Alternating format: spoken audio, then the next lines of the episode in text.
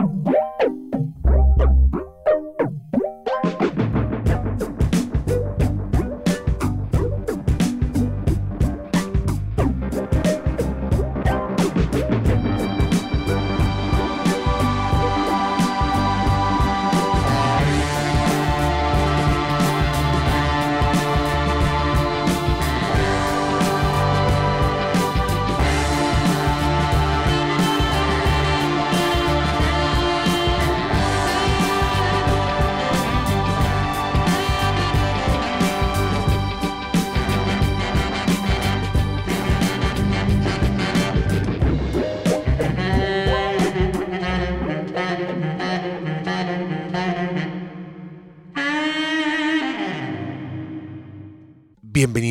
a este nuevo podcast Caballo.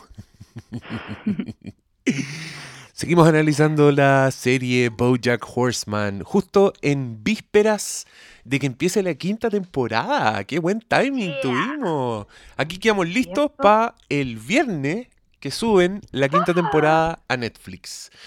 El viernes. Y la suben completita, así que se pueden maratonear, todo. Y después se vendrá, por supuesto, nuestro respectivo podcast. Y estamos al día. Quedamos al día con Boya Horseman. Se cumple el sueño de Jennifer Vergara. Oye, ¿verdad? Mi sueño. Yo fui la que hinchó, hinchó, hinchó las pelotas. La impulsora oh. de esta iniciativa, que está bien, a mí me encanta. Me encanta que me obliguen a ver cosas, eh, porque en estos tiempos la cagó que se reduce la ventana para descubrir weá. A mí me pasa eso, como, como que había un momento en mi vida en que yo, no sé, pues tenía más tiempo, entonces era súper fácil que yo descubriera solo las weas, como que llegara a una serie eh, porque me tincaba y, o, o, porque es nueva nomás y la viera entera y después poder recomendársela a la gente. Lamentablemente yo ya estoy en un momento en que necesito las sandías caladas, necesito que me digan que la weá es súper buena antes de lanzarme, porque, porque ¿para qué? ¿Para qué perder tiempo? Sí. Por supuesto que hago excepciones con weas que me gustan o con gallos que yo sigo y veo cualquier wea que hacen y todo. Pero ponte tú.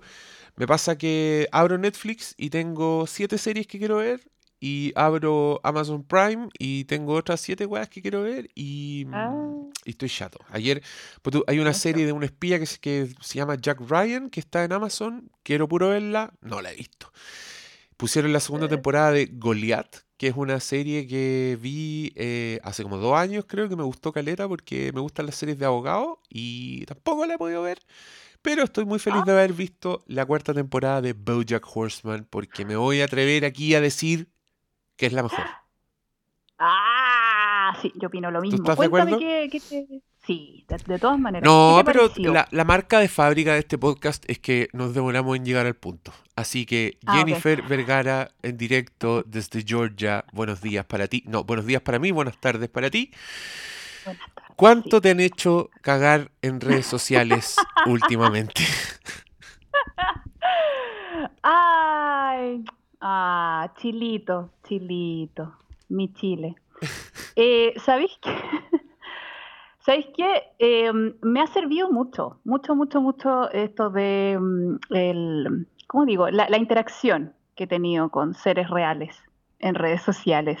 Eh, me ha servido mucho primero para darme cuenta de que eh, ese, todo ese backlash, todo el, toda la crítica, todo el, toda como la, no sé, toda esta rabia, esta rage que hay en redes sociales, al menos en mi caso, pesa lo que un paquete de cabritas. Oh. no me afecta en nada. Pero es que nada, ¿cachai? O sea, después de que publiqué un tweet que fue así, muy famoso y muy, muy, muy entretenido de leer, eh, ¿sabéis que después de eso, yo después publiqué al día siguiente, me llegaron dos pacientes nuevas, mujeres. ¿En serio? Después de, sí, después de que recibí comentarios así como, oye, pero ¿cómo es posible que seas psicóloga? y irresponsabilidad si te llega alguien a abusar y la wea. Como que, uff. Entonces, igual yo tengo que reconocer que como ser humana que soy, eh, sí, igual, igual como que me tocaron la fibra, así como, como que me toque en la profesión, me, me, me estresa. Y cachai que me haya llegado personas, y que, y sabéis que tengo, una, una de esas personas me dijo así como, puta, sí, me conflictúan tus visiones sobre el feminismo, pero eh, te encuentro lúcida o whatever. Eh, y fue como, oh, mira, mira tú. No me... Es que, mira, yo creo que eh, de, fuera, fuera de todo huevo, yo creo que tus opiniones controvertidas, controversiales, eh, igual hablan de un, una empatía y de una mirada que no se encuentra. Pues entonces yo además entiendo que pacientes hayan dicho, ¿sabes qué? Ella, con ella. Ahí, ahí está, aquí están los grises. Hay una persona que ve grises y, yo no soy ni blanco ni negro porque también, o sea... Es que yo, yo sigo pensando, a mí, a mí me pasa mucho con, con las redes sociales, es que me, es como, ¿cómo, cómo definirlo? Es como esa canción de Seal que dice que eres como una adicción que no puedo negar. Pero como que me, las encuentro fascinantes y creo que Twitter especialmente, creo que estamos viviendo la era del pantallazo, la era de la brevedad. Mm. Entonces, por eso mismo, como que nos gusta el pantallazo de alguien que dijo una barra basada, como para fulminarlo. Ah. Y, no, y, como siempre es breve, como que siempre es un pantallazo, como que no, no, te, no te comparten el ensayo, ¿cachai? Te comparten el tweet, que es como la verdad así, bien radicalizada, bien, bien absoluta. Y o estáis de acuerdo o estáis en contra. Entonces, puta, siempre es un festival de, mira la estupidez que dijo. O al revés, como, mira, así, bien dicho, fuerte y claro. Eso es la verdad. y siempre son weas que yo leo y digo, ya, pero loco, o sea, hay como... hay como 700 matices entre medio de todo lo que tú estás diciendo y... y, para mí se transforma finalmente en un... como una, un zoológico, en que uno va viendo así jaulas distintas, personas que están... No, animales, animales que están en distintos grados, algunos están así dándose vueltas de un lado a otro, furiosos de estar en cautiverio, otros duermen, otros son bonitos y así me la paso. sí, pero yo encuentro que en Twitter tú ves trozos de animales. Eh, yo encuentro que es aún más... Sí, más gore. Completamente. Tú ves trozos. Sí, es verdad. Ves una, pierna de, león. Una, pierna de, de, cebra, mordisqueada. Claro. Eh. Qué lindo, qué lindo. Sí, pues ahí tú, porque son pedazos. Y claro, yo ahí con ese, como que ahora me doy cuenta, sí, pues uno, uno trata de decir una idea. Con, con los chistes, esto se va al carajo. Uno trata de decir una idea, claro, con un chiste no podéis ponerte a explicar. Bueno, la verdad es que yo me estoy refiriendo a cómo. No, pues, weón, tenéis que poner nomás la frase, pues y mucha gente no la entiende como tú quisiste que la entendieran. o, la entienden, o la entienden como ellos quieren entenderla y te dicen, ah, entonces estáis diciendo esto, chao. Y tú les contestás y como, oye, pero no, no quise decir eso. Ay, no, no hablo con gente estúpida. Adiós. Bloqueada. Reportar. Reporten, repórtenla, por favor. Ciérrenle la cuenta, que no hable, que no tipee más. No, la weá está tan latera, weón. Pero bueno, ahí está uno, tuiteando memes, hablando de una película, o puteando contra ese doctor reconcha de su madre que ayer no me atendió por llegar yo en el tweet puse cuatro minutos atrasado, pero en verdad fueron tres, porque cuando tuiteé, cuando iba a tuitear, ahí miré la hora y ahí estaba cuatro minutos atrasado. Y ya había pasado la wea. Entonces. Pero ¿cachaste que hubo otro cabro que también tuiteó algo similar? Él se había demorado seis minutos. Es que parece que es una, una pandemia y recibí muchos comentarios. La gente está muy enojada con los doctores y con esas weas, con estos centros médicos culiados que son como el pico y que me da rabia porque es, como la opción para la gente que tiene plata, ¿cachai? Es como la opción para la gente que tiene ISAPRE y que tiene plata para atenderse bien, se supone, y las weas son como el pico. Eh, pero puta, el lector de huella digital te funciona perfecto. Si queréis pagar con cualquier tarjeta, podí, hasta con las del supermercado. Capitalismo, po. Bueno, aprovechamos de decir que estamos grabando esto en una fecha eh, que debiera ser oh. importante para todos los chilenos. Así que solo, solo quiero decir eso, 11 de septiembre, un día que vivirá en la infamia de nuestra historia, fecha compleja. Todos se comportan como si fuera The Purge. Hoy día todos van a ir tempranito para la casa, van a andar todos cagados de susto. Y, y no sé si vamos a pensar las cosas que deberíamos estar pensando en un día de hoy. Pero, ¿por qué te empecé a decir esto? Ah, por Twitter, redes sociales, en fin. Bueno, hoy día, van a estar, hoy día va a estar entretenido Twitter. Uf, Hoy día, hoy día seguro no es nada indignante que leer.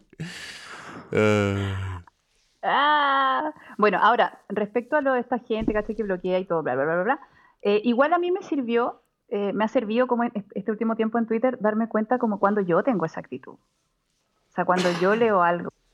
Porque no vi que yo me, ahora, ahora, bueno, estos últimos meses, la verdad, me he dedicado a seguir, qué sé yo, páginas pro vida, páginas de derecha, em, no sé, puras cosas que encuentro, oh, sí, no opino eso, voy a seguirla. Eh, y me ha servido mucho, muchísimo. Porque he visto que lo que criticamos en el otro también pasa desde nuestro lado. Desde mi propia, o sea, yo leo cosas, no sé, po, a ver qué puedo leer. Típico, las guas providas son las que más también me tocan la, la fibra. Y claro, y me, y me llega así la sensación, ¡ah! Quiero, no quiero leer esta wea. Quiero que desaparezca claro. y la voy a reportar.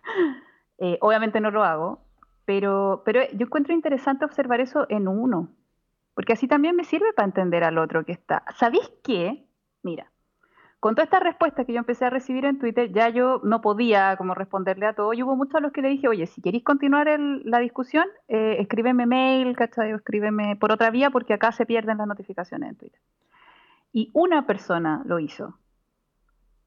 Y ella me contó su experiencia y ahí yo entendí como, ah, por eso, por eso te dio tanta rabia que yo opinara esto. po. Porque en tu historia hay algo que, obvio, que es delicado, que tuviste toda esta otra parte. Y claro, y sentís que yo con la opinión que doy no veo esa otra parte. Que la estoy como ignorando, despreciando. Claro. ¿Cachai? Y, y ahí me sirve mucho a mí, bueno, de formación profesional también, pues, pero me sirve mucho entender eso, que también yo puedo dar una opinión y tra- tratando de ser respetuosa, ¿cachai? No estoy hablando del tuit de la broma, sino que después que publico careta weas como datos y cosas así, ¿cachai? Trato de- igual de, de- de no faltar el respeto a nadie, pero de todas formas, muchas veces cuando uno trata de visibilizar una parte de la realidad, las personas que están viviendo la parte contraria sienten que está invisibilizando esa otra parte. Sí. Y ahí yo también entiendo cómo surgió todo este movimiento feminista. Sea, porque todas las demandas de las mujeres estaban siendo súper invisibilizadas hace tiempo. Y, y ¿cachai? que claro, y ahora veo el feminismo, y a mí lo que me, lo que me surge ahora es como, oye, ya, pero estamos invisibilizando la necesidad del hombre. Ya, pero el tema es que hay que tener en cuenta ambas partes. po. O sea, yo, yo hablo como de los problemas que tienen los hombres, pero, pero tengo que, tengo, es mi responsabilidad así como, no sé, como tuitera, eh, expresar que también eh, considero la otra parte, o sea, el, maltrato que sufren muchas mujeres, los abusos que han sufrido muchas mujeres, no los ignoro. Y yo creo que también eh, parte como del backlash que he tenido es porque he olvidado mencionar eso. Como que con mis frases da la sensación de que ignoro eh, la parte de las mujeres. Y no, para nada.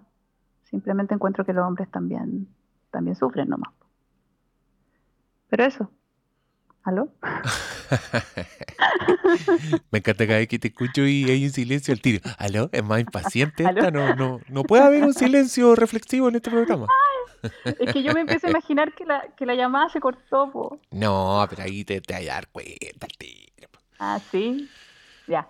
Bueno, pero eso, eso me ha pasado mucho, como gracias a esta persona que fue la única que me pescó y que me escribió por otro lado. Y, y que, ¿sabéis? También me di cuenta que yo sentía que esta persona en Twitter era súper agresiva.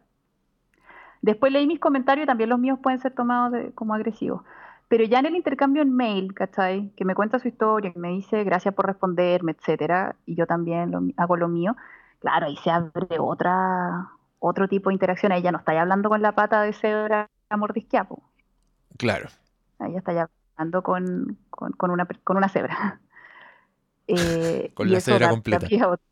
Una cebra un poquitito más completa. Y, y uno entiende cosas, pues, ¿cachai? O sea, todas estas personas que tú ves, no sé, pues, eh, que opinan tan diferente a ti, qué sé yo, la gente de derecha. Vivió otra realidad, ha sufrido otras cosas. Eh, bueno, yo ahora que estoy afuera del país y, y conozco a varias personas que han sufrido dictaduras de izquierda, eh, no conozco a nadie que haya sufrido dictadura de derecha acá. Como que conozco a- a puro Chile nomás. Creo que hubo otra en Singapur, pero no conozco gente de Singapur.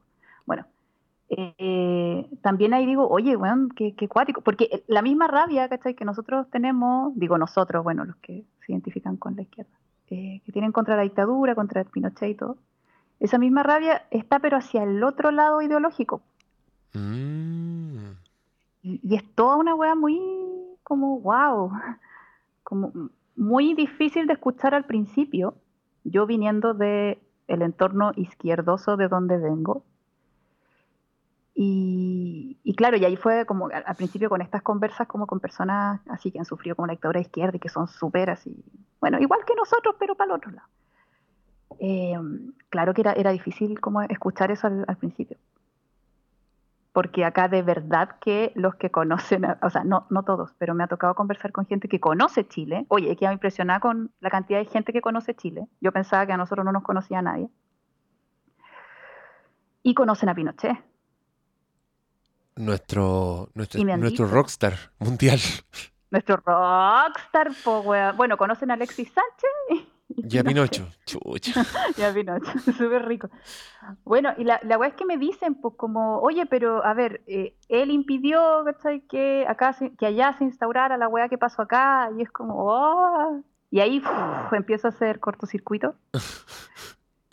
Y, y ahí me empecé a abrir a esa otra forma de pensar también. Y, y empecé como a analizar cosas desde otra perspectiva también. Y, y veo también la visión que Chile eh, proyecta afuera, ¿cachai? Es que O sea, Am- sí, a mí, yo por eso te digo que en, en esta época como de la brevedad y de la verdad absoluta, eh, es súper fácil como alienar al otro, pues como transformarlo puta, en, sí. en un weón tonto, en un, oye, bloqueen, reporten, que a mí, a mí esa actitud, ¿sabes que me, cada vez me sorprende más? Como, weón, encontré un pobre weón, esto, esto es lo que yo leo, encontré un pobre weón que habla weá, que bordea en el analfabetismo, y mi aporte a esta discusión es sacarle un pantallazo al tweet y decir, por favor, bloqueen a esta persona. ¿Y, y qué cambio, qué aporte le hace eso al mundo? Yo no tengo idea. Pero me pasa últimamente, ponte tú que yo, bueno, yo tengo personas cercanas que son muy, son muy fallas, por, por, por simplificarlo. Y yo sé que son súper buenas personas, ¿cachai? Me consta. Ah, Eh, sé que su discurso también viene de parte, de distintas partes, como decir, tú viene de experiencias propias, viene de, de experiencias parciales, viene de crianza, que, que ya vamos a hablar de eso cuando hablemos de la mamá de BoJack Horseman. Viene de, mm, puta, viene de ignorancia también, ¿cachai? Viene de, de, de, no sé, pues de, de, consumo de productos, de libros, de programas que no tienen que ver con los que he consumido yo. Y todos esos matices se pierden en la era del pantallazo. Porque la era del pantallazo, o sea, yo pienso, bueno, si estas personas cercanas que yo amo en mi vida estuvieran tuite- tuiteando weá, serían uno de los, de los linchados en redes sociales. Sería- tendría amigas, amigas, pidiendo que las bloqueen, Ah. pidiendo que no hablen más así en Twitter, Ah, ¿cachai? Y esa weá a mí me, me complica, como que me, me da rabia, me dan ganas de decir, ¿sabéis que estamos locos? Estamos todos en el mismo planeta. Como, Sí, po. convi- Esa, esa es la cuestión. ¿Habrá una forma de convivir mejor, cachai? Como de... Y, y lo otro que pienso es que, ya, mira, supongamos eh, feminismo, lucha por los derechos humanos, lo que queráis, cualquiera de las luchas virtuosas. ¿No es mejor tener una actitud del tipo, amigo, necesitas ampliar tu espectro y yo te voy a ayudar a hacerlo? En vez de bloqueen a este weón, cállenlo, mátenlo, que no tenga su trabajo, que no tenga el trabajo que tiene, que pierda todos los derechos que tiene, ¿cachai? Que, uh, y esa weá ya me tiene un poquito, un poquito descompuesto. Me, me pasó también que he visto, hace poco vi películas de Spike Lee, que es un director, eh, un negro muy de la lucha del hermano negro. Y he visto películas del weón de, lo- del, de principios de los 90 y las weas están igual de vigentes. Weón, no ha cambiado nada. Como que cámbiale, cámbiale afroamericano y gringo por puta, republicano y. No sé. puta? No entiendo. ¿Cómo? No sé, republicano y qué, como, pero te referís Claro, como claro, como el... a, a que Y por cualquier cosa, o sea, por cualquier cosa, como feminista con, no voy a decir machista porque feminista con no feminista, Eh, eh, facho con izquierdoso, como que la weá sigue igual. Y, y es bien, es bien ah, entiendo. desalentador, es bien desalentador. Es como, puta, veis la que, película Haz lo correcto, donde unos afroamericanos pelean con unos italoamericanos, y tú mismo estás entendiendo, estás entendiendo, estáis viendo, y vos chileno estáis viendo la película y estáis diciendo, loco, viven en la misma cuadra. Se- tienen la lucha de ustedes dos debiera ser la misma. ¿Por qué están peleando por weás, cachai? Sí, y Mm, me pasa eso. sí. Cuando leo gente peleando en Twitter, cuando leo gente como diciendo, weón, reporten esta cuenta, este weón no puede hablar, ¿cachai? Yo digo, Yo encuentro que esa weá es el germen del fascismo, weón. es que la O cagó, sea, la cagó.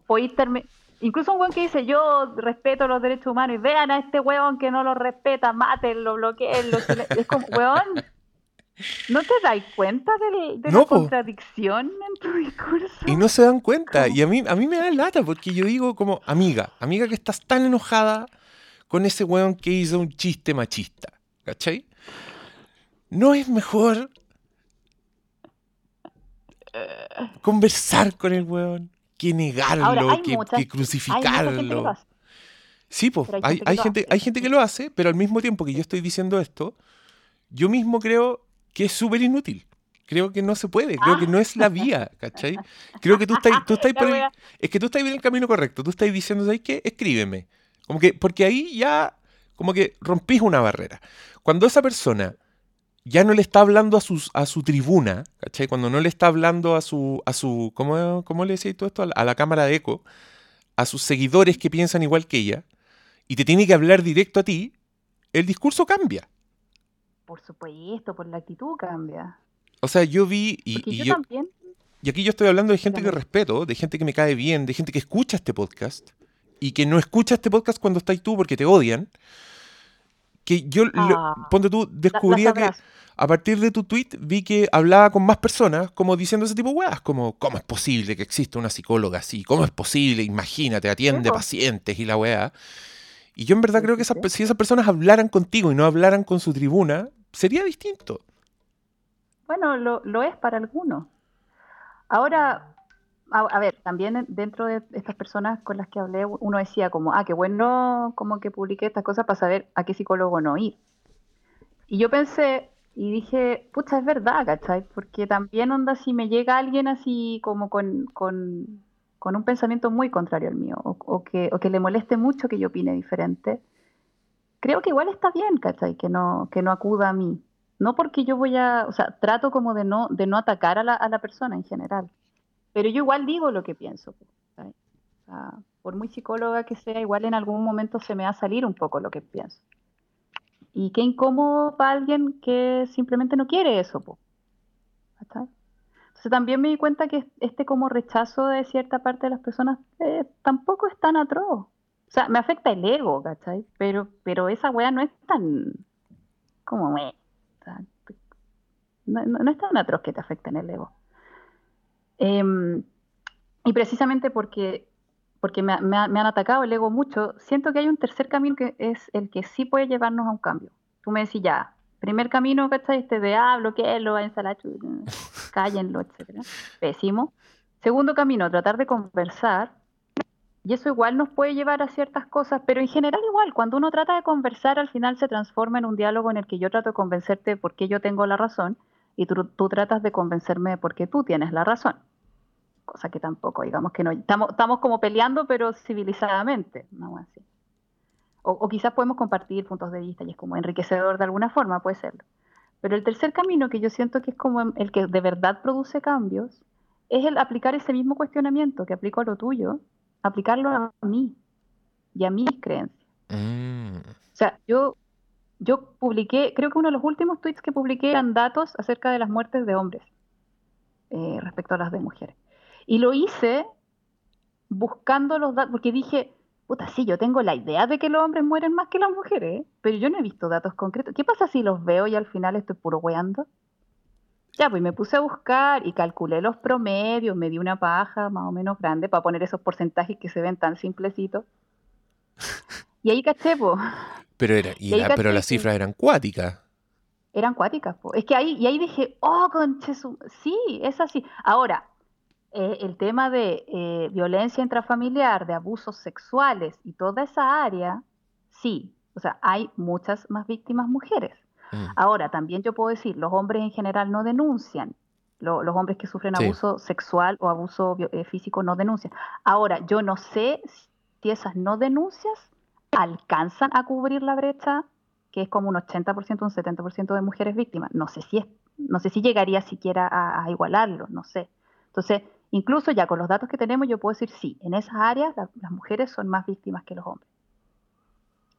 Pero en todo lo otro, o sea, accidentes laborales, eh, suicidios, incluso las muertes por agresiones, hablamos de asaltos, ¿cachai? Como agresiones en, en general, puta, los hombres mueren en un 80%, po, más que las mujeres. Y, y lo de accidentes laborales, era la proporción era 90-10.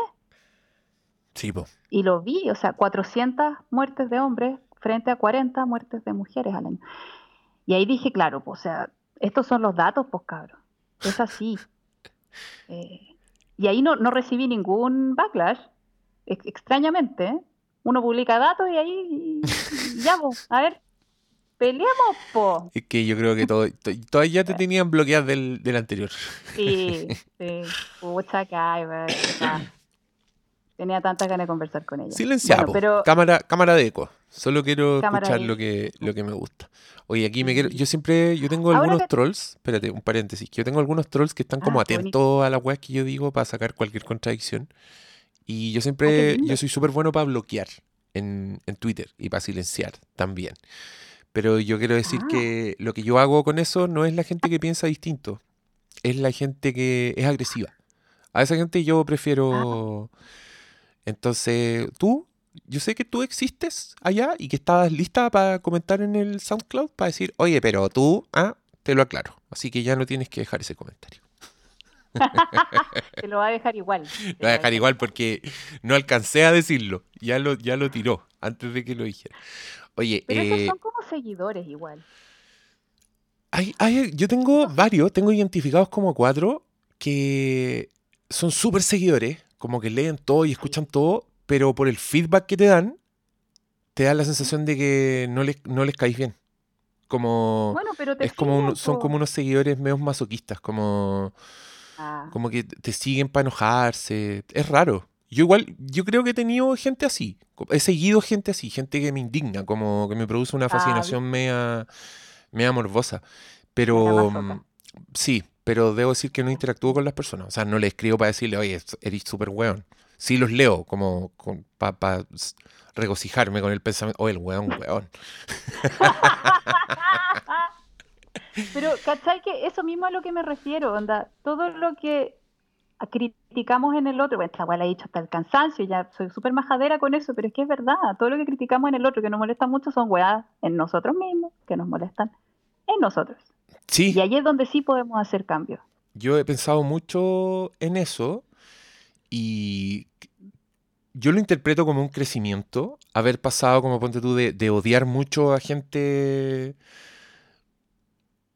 como por, por, por cosas que en el fondo dicen más de mí que de ellos. ¿Cachai? He pasado Mm. de un odio a una indiferencia y yo he sentido que eso es Mm. crecimiento personal. He sido como, ah, bien, como significa que o he aceptado esas cosas en mí o me estoy haciendo más viejo Ah. nomás. Como sea, la wea molesta menos. Molesta, molesta, no, molesta nada. Eso sí es un orgullo. Es como, ah, Bacán. qué bacán. Ahora me eres indiferente. Personaje misterioso que realmente eres mi sombra. Ah, yeah, yeah. Bueno, sí, po, es que yo encuentro que sirve más así, como mirarse uno y decir, ay, ¿por qué esta weá me molesta? Oye, ¿cachaste, Sí, que, ¿cachaste que alguien dijo que deberíamos hacer poleras con tu frase? No, no caché. Cuando tú viste el, cuando viste el merchandising del Filmcast y dijiste, oh, yo quiero uno. Sí, Y alguien dijo, oh, deberían Sí. poner uno con Esta es tu sombra. Y yo dije, Ah. "Di- buena idea, buena idea. Vamos a vender pero dos. la weá como que no tiene. Pero no tiene, ¿cómo se dice? No tiene como peso marquetero la weá, pues no es como con tu madre, con tu madre, con tu madre, po. Ya, pero eso tampoco tiene peso marketing, pues eso es... Eso, eso es eh, un chi- chistoso. Esas weas son chistes internos hechos objeto. Eso es lo que son. Ah, ¿Cachai? Sí, pues si esto, si esto no es negocio, niña, esto es un club. ah, ¿Cachai? Es un club de, buen- de la buena onda. Es un club de Qué chiste bien. interno, de gente que nos escucha y, y es, es un, nuestro universo cohesionado. Ya. Ya. Oye, mi cabro. Vamos con Eh, Boyack. Vamos. Vamos con Boyack. A ver, prim- primero cuénteme qué le pareció esta, esta temporada. Yo concuerdo en que para mí también fue la mejor. Yo creo que es la mejor. Yo creo que es la temporada en que la weá cuajó, definitivamente. Yo aquí ya veo. Siento que tiene más identidad y que esa identidad es más sólida. ¿Cachai? Antes también tenía identidad, pero como que se escapaba un poco. Eh, encuentro que visualmente en esta temporada hacen weas preciosas, así buenas, como ejemplo. eh, puta, el monólogo interno de Bojack, que lo acompañan con dibujos, con un estilo de animación Oh, distinto, esa wea la encontré la raja, así, filete. El, el capítulo de la mamá de Bojack todavía no me recupero. Esa wea es de una oscuridad, pero al mismo tiempo como... Creo que esta temporada es más real. Eso me pasó. Encontré que esta temporada shit got real. ¿Cachai? sí, Eh, que igual hemos, hemos discutido harto de, de- de lo real que es lo otro, de lo bien armado que está el personaje, pero en esta como que me pegó más fuerte. No sé si es porque es más profunda en el sentido de que ahonda más en los personajes, ¿cachai? En de dónde vienen, en, en Te explican origen. muchas cosas. Te explican muchas, te explican muchas cosas. Y, y porque encontré que tenía weas más reconocibles también. Como dije, por ejemplo, la relación de Diane con Mr. Peanut Butter en esta temporada, yo dije, sí, eso yo, eso yo lo conozco, eso me suena, ¿cachai? Como... Por supuesto. Y, y me gustó, me gustó más, me reí más también. Creo que es la temporada en que me reí más, como de este humor más absurdo, creo que ya tiene más... Es más Bojack Horseman. ¿Cachai? Como que antes igual Sí. podíais decir de algunos capítulos, ah, esto es, esto es Los Simpsons, esto es... ¿Me cachai? Eh, aquí, aquí los fans de Bojack Horseman me van a odiar, pero, pero me pasó eso. Encontré que acá el humor de... de- como que ya tiene weas que tú podéis decir, esto es exclusivo de Bojack Horseman y no lo encontré en ninguna otra parte. Y esa weá me Sí. gustó mucho. Como el... Encontré que era más fina también la comedia, la comedia con, con Hollywood, con el mundo del espectáculo, ¿cachai? El capítulo de, lo- de los tiroteos, de los mass shootings, también. Era entre que me reía y lo encontraba demasiado oscuro y demasiado terrible. Al mismo tiempo. Yo creo Eh, que era bastante real, además. ¿eh? Sí, pues palpico. los- Sí, thoughts and prayers. Como, sí, nos interesa mucho lo que les pase, pero Sí, pues y hablando entre ellos, esa era, era muy graciosa, pero era muy terrible. Era thoughts and prayers, yeah, thoughts and prayers. Y seguían con la conversación. están ni ahí, pues, güey. No les interesaba en absoluto. la- No, a mí, a mí me gustó mucho. No sé si en esta temporada lo, lo hacen como de manera más clara, pero sentí que ya las críticas, las críticas sociales, las críticas a nuestra sociedad eran muchísimo más claras. Casi en todos los capítulos. Sí, sí. que ponte tú, empieza con esta elección de gobernador entre Mr. Peanut Butter y el Sí. otro que no me acuerdo, Wood no sé cuántito, no me acuerdo el nombre del, Woodchuck. del alcalde, ese mes. Y muestran toda la manipulación mediática, ¿cachai? También cómo nosotros como, ay, ¿cómo se dice? Como el público, ¿cachai? Nos tragamos cualquier weá, como, como, cuán infantilizados estamos, ¿cachai? Que no- nos gusta el show. La, la weá como, ya, hagan una carrera de esquí para elegir gobierno. Como que no nos importa informarnos. Todas esas weas fomes no las hacemos, siento que tenemos acceso a mucha información. Pero todo lo que implica como informar, toda la wea seria, eh, no la hacemos, po. Y, y esperamos como gobernadores que nos caigan bien, en vez de que hagan bien la pega. O sea, yo me acordaba de Schwarzenegger todo el rato. po. Schwarzenegger. electo gobernador en el mismo estado que Woodchuck, Ah, Woodchuck Kutchuck era- Berkowitz. Era evidente, entonces. Bueno, hijo, en Chile. O sea, tenemos Katy Barriga manda saludos. Pato Laguna. y, René de la Vega, Pato Laguna, tenemos, pero la Raquel Argandoña, que fue alcaldesa de Pelarco, etcétera. Sí, po, Andrea Molina, ¿quién más? ¿Caerá Florcita Mutúa en esa? Ya, obvio, po. Pero es famoso ese weón. yo creo que es más, yo creo que es más un tío Florcita Mutúa. Como yo, no, no sé si lo escogieron porque el weón es famoso. Si no es famoso, si no es celebridad, no sale en la tele. Si tú veis si tú veis la. Ay, ¿Cuál es el nombre ese weón? Alarcón, no sé. Sí, en realidad ni siquiera deben saber cómo se llama. Yo no sé cómo eh. se llama. Bueno, pero no voté por él, en mi defensa. Creo que no podía votar por él. No, yo, yo no podía votar en las últimas elecciones porque estaba inscrita en el Frente Amplio. Porque se me ocurrió hace muchos años firmar a favor de las ballenas, imagino, algo así. ¿Y, qué, y cagaste? ¿Quedaste en Frente Amplio? estaba inscrita en el Frente Amplio. No me acuerdo si era el Frente Amplio, pero era algo como por ese lado. Dios y mío. yo, ah, ya, qué onda. Bueno, en fin. Así que eso, como, como que siento que van haciendo como una crítica constante a, la sociedad. Eh, primero con eso de, la, de, las elecciones, después se meten en, en el tema feminista, cuando empiezan a mostrar la vida de la mamá de la Beatriz. De la Beatriz, la mamá de Boyack Horseman. La señora. Es, que, toda esa parte. Bueno, es muy.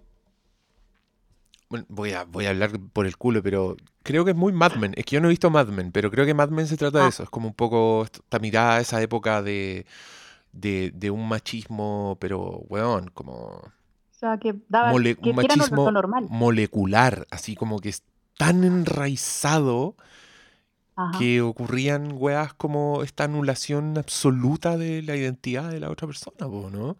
Uy, y qué cuático, eh, ¿cómo, lo muestra? O sea, esto de la lobotomización es como, sí, o sea, ¿cuántas mujeres deben haber matado su parte intelectual? Porque ¿para qué? Qué horror, weón. No, esa weá, esa weá es, una de las cosas espantosas. Y después. Y es como una saga, porque primero veis a la mamá de a la abuela de Boyack y después que te pasáis a la mamá, finalmente en el que yo creo es el, mejor capítulo es cuando entráis en la mente de la señora y veis las weas como las ve, como yo me empecé a angustiar y al mismo tiempo estaba fascinado con como con el arte de la wea, cómo habían logrado decir esas cosas, cómo escenificaron, cómo, cómo te cuentan quién es, eh, ¿cómo se llama? Henrietta. Henrietta. Em, cómo aparecían los personajes con las, con las caras rayadas o, sin cara abiertamente, cómo los fondos cambiaban. No tiene, no tiene cara, po. No.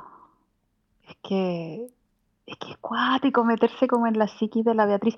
Bueno, y, y, en eso también yo me baso para tener la actitud que tengo y decir, bueno, mirémonos nosotros primero y no andemos condenando a los demás. Porque empiezas a entender a este personaje, a la Beatriz, a la mamá de Boyac, que uno odió durante las temporadas anteriores, que era como, bueno, no puedo entender cómo esta mujer puede ser tan cruel con su hijo. Y pucha, y empezáis a ver su vida, empezáis a, a conocer su historia y, y, como que termináis, no sé, a mí al menos, ¿cachai? Al final era como, por favor, trata bien a esa señora. Por favor, dale un abrazo, no sé. O sea, y, y, antes no, pues antes yo no sentía nada de eso. Entonces, cuático como cuando uno conoce como toda la historia de alguien, empezáis a comprender todo, ¿cachai? Y qué, qué lindo sería que todos tuviéramos presente eso cuando interactuamos con alguien, con quien sea. Es, bien, es bien empática esta temporada, encontré. Ay, sí. Bueno, por eso yo creo que también uno conecta más, po. Como que te, te hace empatizar con los personajes y, y, por supuesto que te hace empatizar contigo mismo. Po como que uno empieza a sentirse identificado con muchas partes. El, otro, otro personaje que en esta temporada gana mucho, encontré, es eh, Princess Caroline. Oh, no. Principalmente en el capítulo de El mal día de Princess Caroline, que parte ambientado en el futuro y que yo estaba muy picado porque encontraba que era una chaya. Dije, ah, la weá. Bueno, era una chaya. Te lo, Pero, te lo explican. pero está justificada. Y, explican- y cuando te explican por qué, fue como, ah, ya, no, Los hueones secos, No puedo. po. No puedo, no, No puedo. déjenme, déjenme. no puedo, qué pena, weón, qué pena, Princess Carol. Creo, me encanta ese personaje. Sí. Además, Es creo que y, la, la- y la cagan porque... ¿Qué? No, dale, dale. ¿Con qué la cagan? No, no, que tía no, simplemente iba, iba a seguir echándole flores a la serie porque a mí también me pasó con ese capítulo que es como, ah, esta weá ya se fueron a la chucha, ya Sí, ponen una buena del futuro. Y después te pegan un, un- una patada en la cabeza y te, y te explican todo eso. Es como, "Ay, ¿y a quién no le ha pasado además? Eh, Iba a decir algo tú, imagino que No, te iba a decir que me gusta mucho la voz de Princess Caroline. Encuentro que las actuaciones vocales de esta weá son súper buenas. Como que hay mucho rango. No sé si me gusta tanto Bojack Horseman porque creo que Bojack es súper un, una, una nota. Su voz, su actuación, ¿cachai? Como cuando el weón es triste, es el mismo Bojack Horseman, pero un poco más abajo. Pero mm, creo que la Princess Caroline alcanza uno- unos Sí. matices súper buenos en su, en su actuación, en su actuación de voz. Que en general creo que las voces de esta weá son, son cuáticas. Como te podéis deleitar ahora con, con eso. Y hay, hay mucho weón famoso, onda, hay weones grosos así. Ah, pero ¿te, te referís a, a los personajes eh, como estables o, A o todos, a po, cuando porque ponte tú, Turtle Taub, el, ¿Ya? el productor, ese El- weón es J.K. Simmons, pues el, es el Whiplash. Que no callo yo, perdón. El, el profesor de música dictador de la película Whiplash. Una película que tienes que ver. Ah, No, ya, un buen ok. grosso, un buen ganador del Oscar. ¿cachai? Así como... O sea, sí, yo sé que hay. Yo sé que hay muchos buenos grosos, pero como soy tan ignorante en temas de Hollywood y de película, yo no cacho a nadie. A nadie. Es más, vi uno que, que- tan tonta yo llegué ahí, me, me- me reí mucho de mí misma. La voz de este, este reloj que le mostraba la ovulación a la, a la Princess Caroline Ya. cuando estaban tratando de tener. Sí, sí, Ya, el weón que hace esa voz se llama Harvey Fierstein. sí. Y yo dije, ¡Ah! ¡Harvey Weinstein! ¿Cómo es posible? ¿Por qué lo metí? Y claro, y ahí caché y no. Era. Pero, Pero- no me puede negar que es muy parecido el nombre. Demasiado, pues, pero yo, yo de hecho, yo pensé que era un chiste, pensé que era un hueveo para Harvey Weinstein, pero no, pues es un actor, es el weón que hace de... Puta, a ver aquí, Hijos de los 90, es el, el hermano gay de Robin Williams en Papá por Siempre, es el que le hace el maquillaje de Mrs. Doubtfire, ese es Harvey Ah, sí lo cacho. también, eh, también Oh, actúa en wea. Día de la Independencia, era el, el mismo personaje, como un weón gay así muy chistoso. Ay, Eh, me hace más sentido el tema de la ovulación. Sí, po, sí, po. Pero no, es que tiene. Yo mucho rato pensaba, no sabía si eran imitadores de la celebridad, porque a veces aparecen celebridades que son reales, po. Y yo no sabía si eran Sí. imitadores de la celebridad real o si era la celebridad real hasta el final. Y casi siempre era la celebridad real. A mí me da mucha risa. Vincent Donofrio, cuando te cuentan la historia de cómo Mr. Peanut Butter llegó a ser estrella de su sitcom. Sí. Y antes de eso, el actor era Vincent Donofrio, que es un weón que hace papeles súper rudos, como un, es un weón que siempre es villano. Entonces es muy gracioso Ah. que él sea la estrella de un sitcom de un weón que tenéis que querer, ¿cachai? Y me dio mucha risa su línea de salida, weón. Es que cuando dice, This Donofrio has had enough frio. Una weón muy estúpida. que un chiste que no debería, no debería resultar, pero resulta. Sí, es el weón. Es el weón, o sea, se ríen de sí mismo. Bueno, hay una mina que se ríe de sí misma a un nivel exagerado. Esta, una de las ex de Mr. La Jessica Biel. Esa. Sí, pues Jessica Biel se hace, se cagar a sí misma. Como la amé, la amé con locura. Ahora, al único que yo cachaba de los que estaban abajo cuando se vino abajo en la, la casa de Mr. Butter, al único que yo cachaba es a este weón que hizo Scrubs, A Zach Braff. Sí. Zach Braff.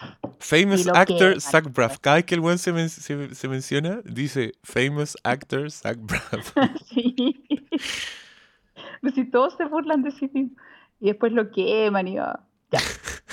Muy, muy entretenido. Bueno, y ahí también siento que toda esta pequeña sociedad que se hizo abajo, mientras estaban abajo todos, también es una crítica a, a nosotros y a toda esta weá como de la, la masa, el, el populismo, ¿cachai? Me acuerdo, Mr. Peanut Butter dice una, una frase así como mantengamos al Woodchuck eh, amarrémoslo, mantengámoslo lejos, donde no nos pueda dañar con sus ideas peligrosas.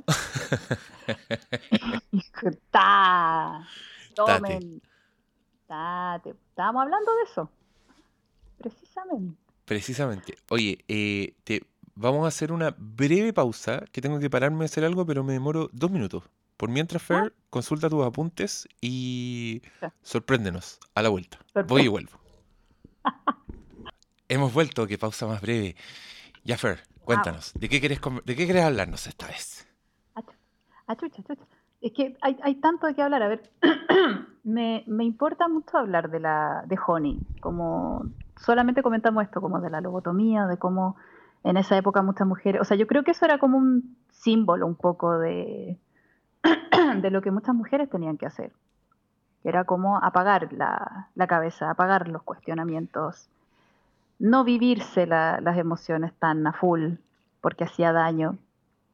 Eh, ahora, sí encuentro que eh, Boyac, como está hecha en nuestra época, que en donde encuentro que está bien que se visibilice todo lo femenino y todo, pero estamos viviendo en una época donde todo lo masculino, todas las dificultades masculinas están siendo invisibilizadas.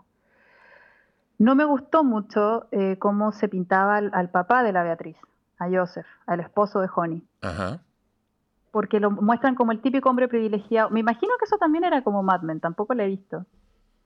Eh, pero como e, este era como el típico hombre así, muy privilegiado, sin profundidad emocional, como que hablaba esto de la, de la secretaria, Tengo que subirle la autoestima y esas cosas. Sí.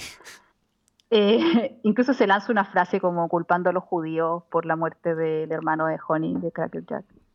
Entonces, como ya, odienlo, odienlo. Y incluso él dice, como, como un hombre americano, nunca me enseñaron a manejar las emociones de una mujer. Entonces, ya, ok, ya sí entendí, entendí, entendí, ok. Sí, es, odiable porque es hombre y no es que la sutileza no es. No, no, va en esta serie. No, no, no, no. Sutil no es, no. Pero sí, eh, me pareció súper injusta esa, esa visión. Como ya, pues si estamos mostrando todo, ya, mostrémoslo todo, po. Primero, ¿por qué le ponen esa frase? Como nunca me enseñaron a manejar la emoción de una mujer. O sea, él no tiene emociones. Claro. Claramente.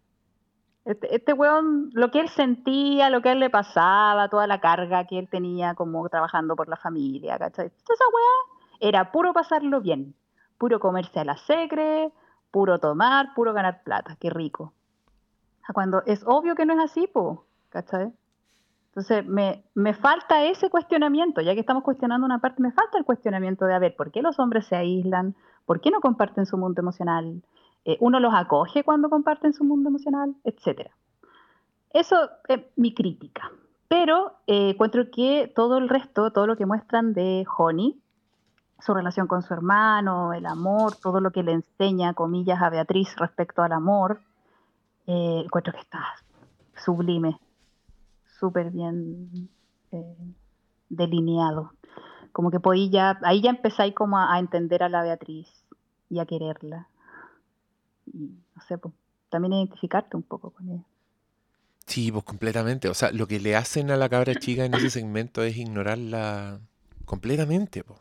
Es, manejar sus emociones. Aquí yo, yo quería que te... A ver si sacáis un poco tus garras de psicóloga, porque justo...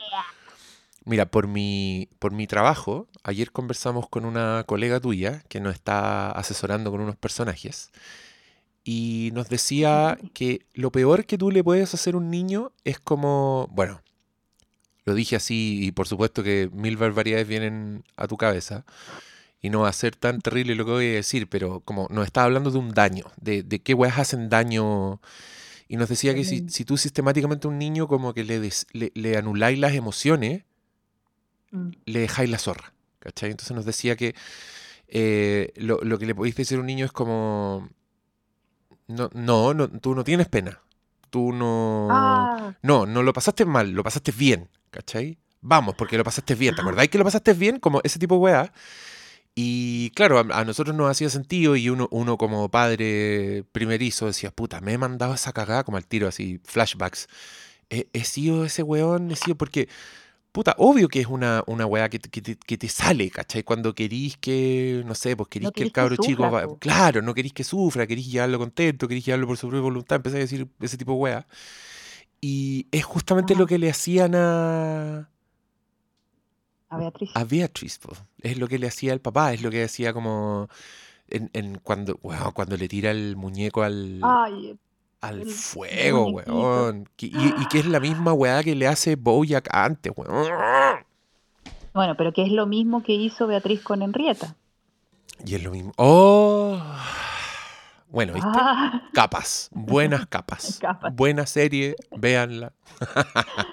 si, son como yo, se van a demorar en encontrarle el gustito, pero en la, cuarta temporada vale la pena. Es la típica que toda la gente dice, ¿eh? como, no, la primera temporada parte lenta, pero mira, ya como en el capítulo 233, ahí ya te engancháis. Es que, es que normal, pues esa weá pasa ah. siempre. Es como, mm. ¿qué serie parte buena? The Walking Dead. Eh, The Walking Dead. honestamente, yo creo que el, primer capítulo de The Walking Dead es uno de los mejores primeros capítulos que yo he visto esa weá en una película. Es así, ¡guau! La weá buena. Y debe ser una de las series con curva descendente más drástica que existe. Yo esa weá la abandoné, no, la seguí viendo. En cambio, todas, ¿qué? piensan de las mejores series de todos los tiempos. Breaking Bad, se demora, las dos primeras temporadas son ahí nomás. Y... Bueno, tanto. Y esto también, pero yo, también creo que es natural, porque uno, encontráis tu identidad, descubrís a tus personajes, tú mismo, tú como guionista, entendís bien lo que, lo que quisiste decir, ¿cachai? Al principio querís agarrar la atención de la gente, querís, que, querís, querís tirar los chistes, querís... Hay como un descontrol, ¿cachai? Eh, así que es muy natural. Eh, pero, no, pero la weá, buena. Buena. Bueno, y es verdad, sí, o sea, estoy súper de acuerdo con, con la colega. Em, como que lo que, lo que, no sé si es lo que más mal, sí, lo que peor le hace a un niño es como, porque como que le enseñas a no confiar en lo que él siente. Como que ya, yo estoy sintiendo esto, pero en realidad no importa. Porque yo debería estar sintiendo esto otro. Y es súper común, o sea, yo creo que todos crecimos eh, con eso, en parte desde papás súper bien intencionados que también crecieron con eso. Y así, creo que por eso también estamos como en, este momento como que nos ponemos a pelear y tratamos de sacar. De ahí viene este tema masoquista, morboso. Hay tantas cosas que necesitamos sentir y que se nos ha enseñado que no deberíamos sentir que por eso como que tenemos todos estos problemas de no me gusta procrastinar, pero lo hago, no me gusta tener rabia, pero busco a esta gente que dice cosas que me dan rabia, no me gusta tener miedo, pero hago estas cosas temerarias que puta sí me suben la adrenalina y así. Eh, creo que es súper necesario que ahora como adultos y que también como que apliquemos esta actitud con los niños de, bueno, lo que sientes está bien, dale espacio, exprésalo si necesitas expresarlo si necesitáis vivirlo en soledad, vívelo en soledad. Pero no está mal que no te guste ir a tal lado. No está mal que te dé te mucha rabia esto y que tengas ganas de gritar y de hacer una pataleta. No está mal. Ahora sí, hay que aprender a expresar ciertas cosas en ciertos contextos, etc. Pero no negar lo que la otra persona está sintiendo. Ahora voy a, voy a adoptar la costumbre de referirme a los niños como personas, porque también siento que no los vemos mucho como eso. No, Actuamos ante ellos como si no, no, no, Ellos necesitan que uno les explique las cosas, que... El otro día vi un artículo que también me abrió los ojos, así como, porque imagínate, eres un niño, te toman, te llevan para allá, no sabéis cuándo te van a dar comida, no sabéis, no sabéis cuándo te llevan alguna, no sabéis para dónde te están llevando, eh, y nadie te explica porque es como, los adultos sabemos, pues, ¿cachai? No, nos cuesta mucho ponernos en lugar de ese niño que está como siendo llevado de allá para acá, y que cuando expresa molestia es como, ah, mañoso, malcriado. Y déjenme enojarme un rato, pues, déjenme tener dudas. Y esa, esa tendencia de, que el criador te diga malcriado. Hijo de. Claro. Claro. Maleducado. ¿Quién me educó? ¿Y, de quién culpa eso? a mí mi mamá me ha dicho maleducado. ah, no, Petro. ¿Teatro? ¿Por, ¿Y por qué? ¿Por qué? Porque me tiro un flato en el, almuerzo de los domingos. ¿Y por eso soy mal educado? Ah, no, teatro. ¿No debiera ser bien educado porque manifiesto mis emociones? En este caso, un flato. Acá tienen, sí, acá tienen esa costumbre en algunos lugares que eh, se tiran platos para mostrar que la comida les gustó. Yo no dejo de encontrarlo asqueroso, pero es bien visto en algunas partes de por acá. Sí. Sí, atroz. Para que caché, que más encima de eso es, es- es cultural, no, no hay regla. Sí, po, y tiene tanto, o sea, hay tantas variantes. po. Ponte tú, yo, Ajá. a mí me... mm, Yo, yo creo que esto lo he dicho hartas veces, pero yo encuentro que los garabatos, las malas palabras, son fascinantes. ¿Mm? Y creo que son tan parte Ah. del lenguaje como cualquier otra cosa.